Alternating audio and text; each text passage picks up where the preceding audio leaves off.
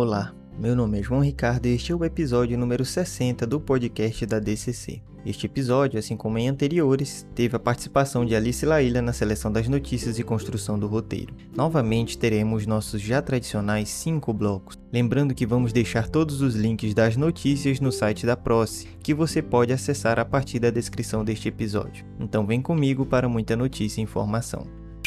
Bloco 1 Notícias nacionais e internacionais. Na primeira notícia deste bloco, obras de Picasso deixaram o hotel em Las Vegas para ir a leilão. Cerca de 11 pinturas e obras do artista espanhol Pablo Picasso serão leiloadas em outubro, já que o grupo de cassinos e hotéis MGM Resorts quer diversificar mais sua vasta coleção de arte. O leilão acontecerá no dia 23 de outubro no Hotel Bellagio, na cidade norte-americana de Las Vegas, onde as peças estão expostas. A venda pode arrecadar cerca de 100 milhões e se acredita que será o leilão mais valioso já dedicado a Picasso.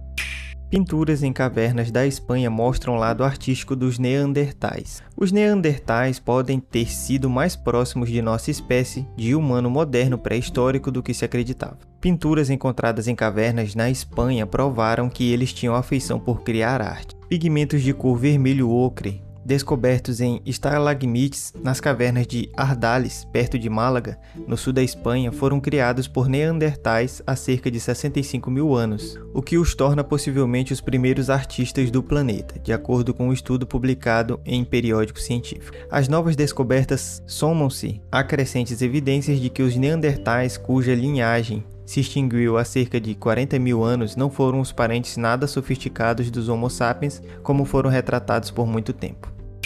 Escultura icônica de artista japonesa é arremessada ao mar durante passagem de tufão. Uma escultura icônica da artista Yaoi Kusama foi levada pelos fortes ventos que atingiram a ilha de Naoshima durante passagem do tufão Lupite na segunda-feira, dia 9. Um vídeo mostra a obra de arte voando do pier, caindo na costa e sendo arremessada diversas vezes pelas ondas. Segundo o jornal The Washington Post, a peça chamada de Yellow Pumpkin já foi removida para restauração. Bienal de Quadrinhos reúne 140 artistas em evento gratuito e online. A Bienal de Quadrinhos de Curitiba anunciou novidades da sexta edição de uma das mais tradicionais feiras literárias do Brasil. Realizado de forma gratuita e totalmente online, o evento vai reunir aproximadamente 140 artistas do mundo todo em uma programação que começa em agosto e vai até dezembro. O evento vai abrigar uma feira de HQs online, palestras, debates e oficinas com o tema música e quadrinhos. O homenageado da edição é Luiz G, quadrinista e ilustrador brasileiro conhecido também por colaborar com Arrigo Barnabé no clássico álbum Clara Crocodilo.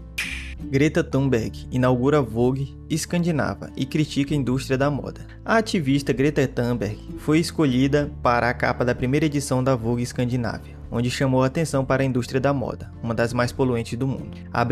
A indústria da moda é um dos principais causadores da emergência ecológica e climática, sem falar no seu impacto nos inúmeros trabalhadores e comunidades que são explorados em todo o mundo para que alguns possam usufruir do pronto a vestir, que muitos tratam como descartável. Fecha aspas. Indicou a jovem de 18 anos na publicação de Instagram, onde apresenta a capa. Greta Thunberg alerta que muitas marcas começaram a mostrar preocupação com o ambiente e, até, abre aspas, se definem como sustentáveis, éticas, verdes ou justas. Mas, vamos ser claros, isto é quase sempre falso. Não se pode produzir moda em massa ou consumir sustentavelmente no mundo de hoje, fecha aspas, acrescentou ela apelando a uma mudança de paradigma.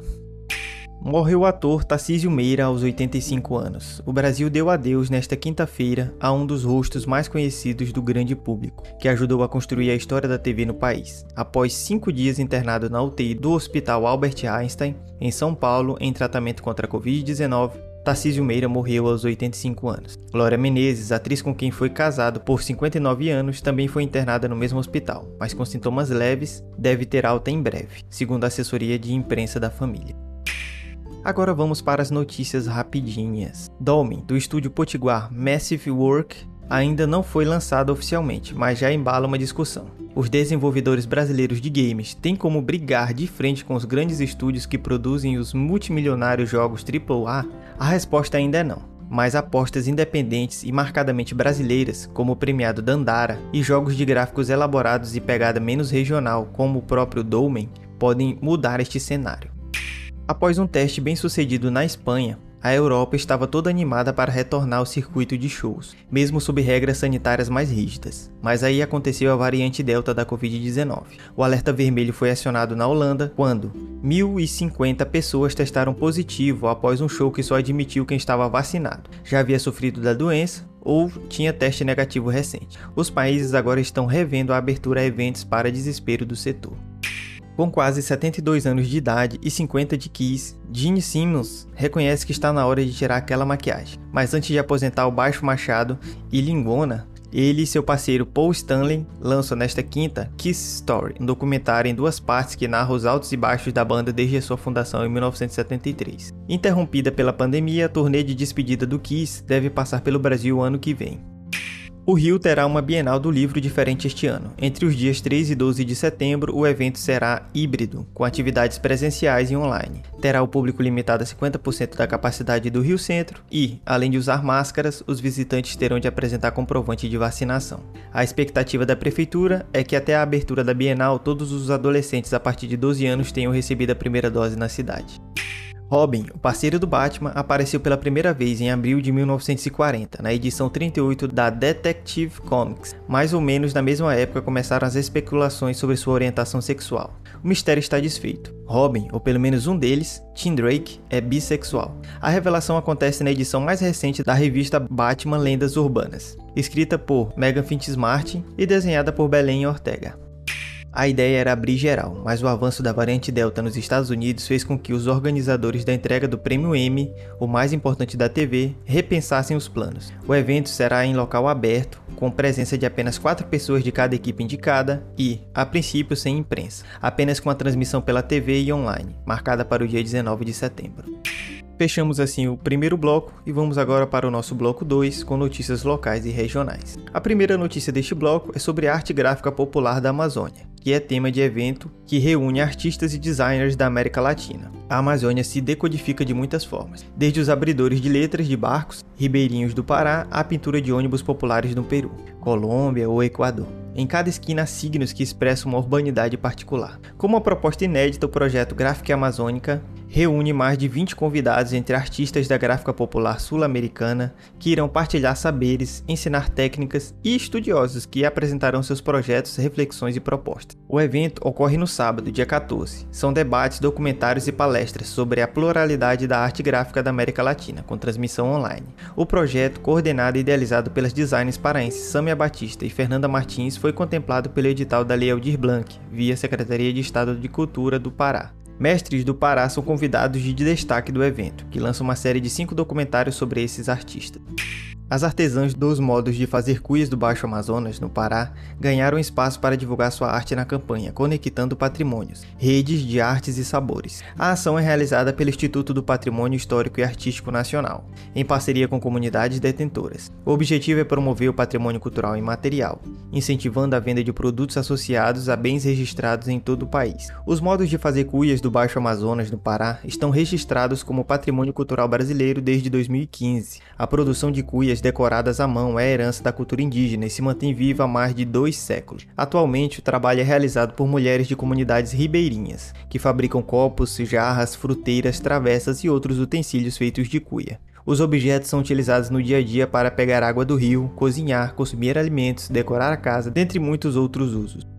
Cine Nativo, plataforma de cinemas indígenas para alargar a visão de mundo e audiovisual. A arte funciona como um espelho, no qual nos reconhecemos e melhor nos compreendemos, e poucas formas oferecem tal impacto positivo de forma tão quase literal quanto o cinema. Daí a importância de uma iniciativa como a Cine Nativo, uma plataforma experimental de cinema indígena, oferecendo mais de 100 filmes para acesso online gratuito, dando voz e contando histórias dos povos originários no Brasil e em diversos outros países. A plataforma de streaming é parte da plataforma visibilidade indígena, apresentada como a etnomídia, em trabalho pela amplificação de vozes através da divulgação da arte contemporânea, do entretenimento, do cinema e das culturas dos povos indígenas. Dentro da visibilidade indígena, a Cine Nativo foi criada em 2019 e trabalha sob curadoria do cineasta e crítico de cinema Karkaratunga. Entre longas, médias e curtas metragens, documentários, animações e filmes de ficção, a plataforma oferece o streaming dos filmes bem como informações como sinopse, direção, duração e ano de realização de cada obra. Além dos filmes da Cine Ativo, a plataforma oferece textos, artigos, acervos digitais e mais, além do contato direto aos colaboradores que realizam a visibilidade indígena.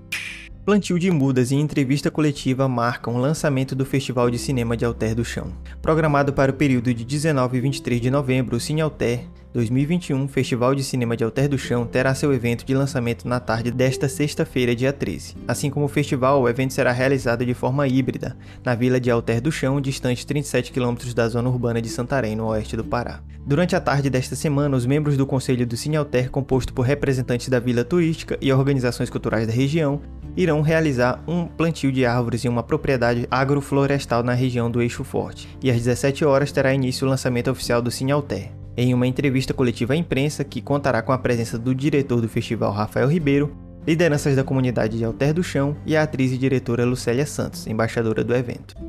Vamos agora para as nossas notícias rapidinhas. O governo do Pará, por meio da Secretaria de Estado de Cultura, lança o edital Preamar da Paz, para premiar 12 propostas culturais a serem desenvolvidas nos bairros que integram o programa Territórios pela Paz, com um investimento total de 505 mil reais. As inscrições são gratuitas e podem ser realizadas até o dia 13 de setembro pela plataforma Mapa Cultural do Pará, Fechamos assim o segundo bloco e vamos agora para o nosso terceiro bloco com editais, inscrições e eventos. Na primeira notícia deste bloco, temos que a Proce realiza a palestra virtual Dimensões do Patrimônio Cultural Brasileiro no dia 20 de agosto, com o objetivo de debater sobre o lugar da cultura nas universidades, levando em conta o atual cenário da pandemia do coronavírus e os impactos desta nas práticas culturais e educacionais vivenciadas, é que nasce a Ação Cultural Diálogos sobre a Cultura e Educação, inserida no âmbito do projeto Cultura em Rede e realizada pela Diretoria de Cultura e Comunidade, vinculada à Pró-Reitoria da Cultura, Comunidade e Extensão da Universidade Federal do Oeste do Pará.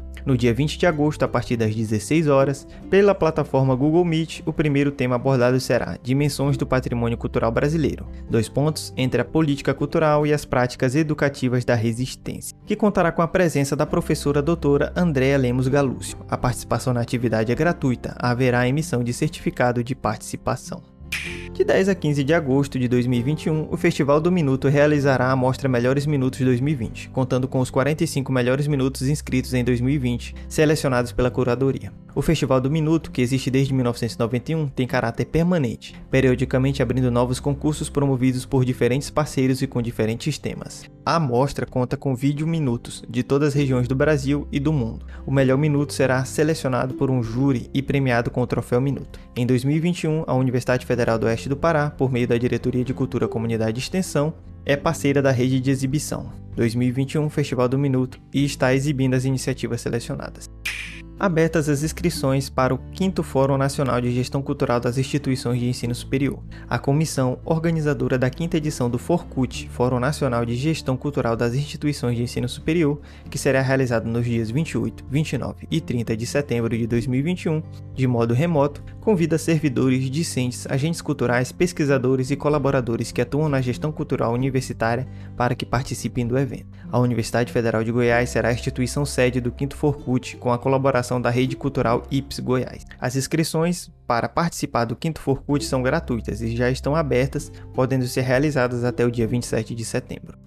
Audiovisual na Amazônia. Festival Olha Já é realizado em Santarém de 12 a 21 de agosto. O segundo seminário de audiovisual Olha Já, que está sendo realizado de 12 a 15, 20 e 21 de agosto, com o objetivo de apoiar a formação técnica cinematográfica para a região, fomento de iniciativas audiovisuais independentes, apreciação visando formação de público para variadas linguagens cinematográficas e o debate acerca do desenvolvimento do setor na Amazônia. O projeto foi selecionado no edital de audiovisual da Lei Blanc do Pará. Esse ano, o Olha Já terá em sua programação palestras com o cineasta Jorge Bondansky, com a cineasta indígena Graciela Guarani e a atriz paraense Joyce Cursino. Também são ofertados minicursos que trazem uma interessante oportunidade de formação profissional na área do audiovisual.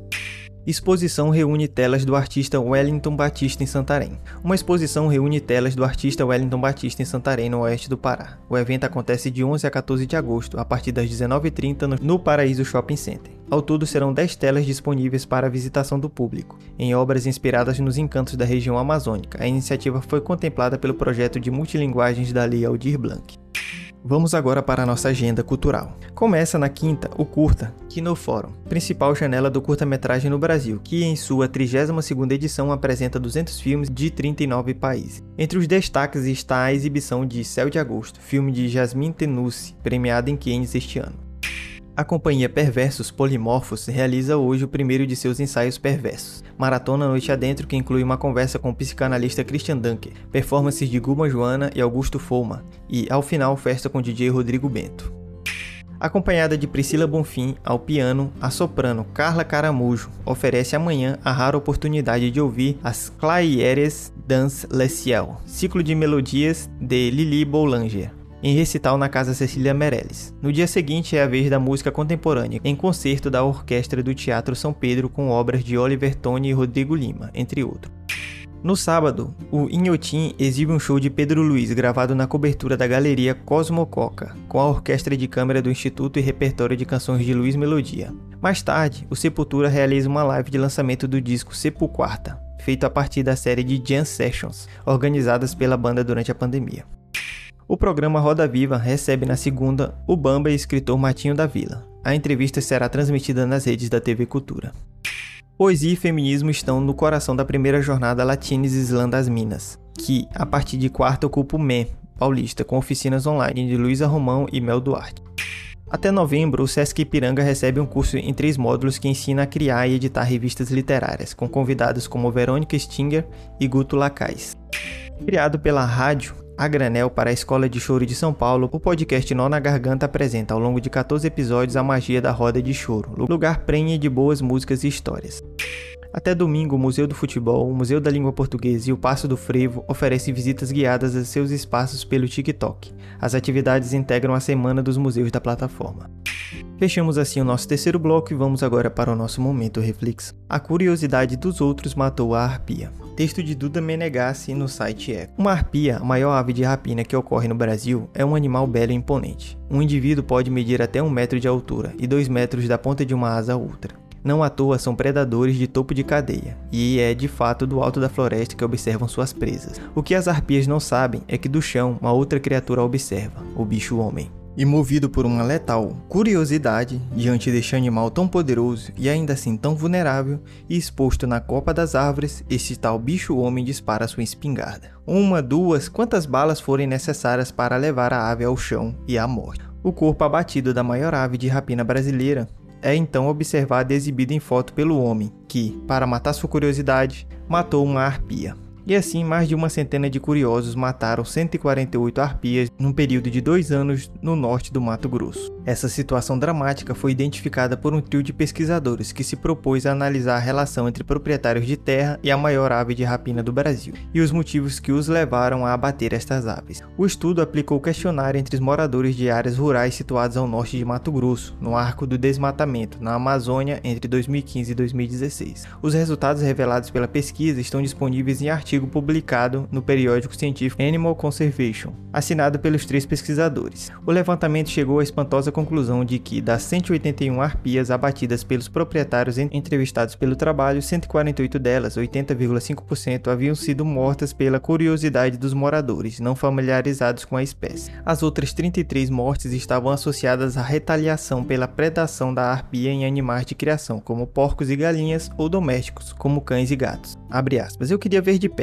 Eu nunca tinha visto um gavião deste tamanho. Fecha aspas, foram algumas das respostas dadas pelos proprietários rurais aos pesquisadores sobre o porquê abateram a arpia. A taxa é altíssima, especialmente quando considerada a baixa densidade populacional das arpias, com 8 a 12 indivíduos por 100 km.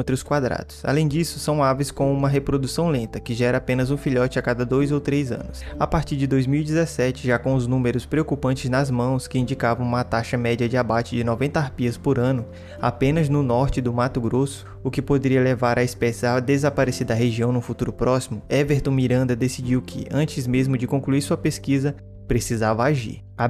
Quando terminamos esses formulários e a amostragem estava pronta, começamos uma parceria com uma empresa de turismo, através do qual as pessoas vêm visitar a região para observar a arpia e o dono da área onde é feito o avistamento da ave recebe um retorno financeiro por isso. Isso mudou a opinião das pessoas sobre a espécie muito depressa. Além disso, instituímos uma recompensa de 500 reais para qualquer pessoa que encontrar um ninho de arpia e reportar para a gente. Fecha aspas, explicou Miranda, em referência ao projeto Construindo uma Estratégia para a Conservação da Arpia na Amazônia, coordenado por ele. Quer saber mais sobre esse projeto e se ele deu certo ou não? O restante do texto você vai ter que conferir na postagem original. Deixaremos o link na descrição deste episódio. Fechamos assim o nosso momento reflexão e vamos agora para o nosso quinto bloco com a dica cultural. Nossa dica cultural de hoje é o filme A Fotografia, de 2020, que está disponível no Telecine. Em A Fotografia, May acaba de enfrentar a inesperada morte de sua mãe, uma famosa fotógrafa que sempre colocou sua profissão acima dos relacionamentos. Vasculhando os pertences deixados pela mãe, Mei encontra algumas fotos antigas e descobre que ela mantinha uma relação secreta com um rapaz estranho. Enquanto tenta desvendar a identidade do homem da foto, Mei se apaixona pelo jornalista responsável por cobrir a morte de sua mãe. Esta é a sinopse do filme que está disponível no site Adoro Cinema. Esta foi a nossa indicação de hoje e este foi o nosso episódio da semana. Espero que estejam todos e todas bem e com saúde, assim como seus familiares. Tchau, tchau. Até a próxima semana.